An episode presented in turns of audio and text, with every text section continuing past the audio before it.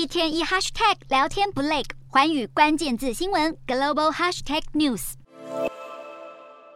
美国公布八月消费者物价指数，没想到数字意外高出市场预期，研判联准会再次升息三码几乎成为定局。美债殖利率与 VIX 恐慌指数急剧攀升，美股十三号开盘随即跳水，一路下探，科技股和晶片股都爆量杀低，道琼工业指数更是惨跌超过一千两百点，创下二零二零年六月以来最惨的单日表现。美股四大指数集体暴跌，道琼指数狂泻一千两百七十六点三三点，收三万一千一百零四点九七点；纳斯达克重挫六百三十二点八三点，收一万一千六百三十三点五七点；标普五百下跌一百七十七点七二点，收三千九百三十二点六九点；非半指数下挫一百六十八点八二点，收两千五百六十二点二七点。欧洲股市方面，美国通膨比预期更加严峻，预估联准会几乎确定要激进升息。对利率敏感的欧洲科技股和房产股领跌，欧洲股市也是全数收黑。英国股市下滑八十七点一七点，收七千三百八十五点八六点；德国股市下跌两百一十三点三二点，收一万三千一百八十八点九五点；法国股市下挫八十七点九零点，收六千两百四十五点六九点。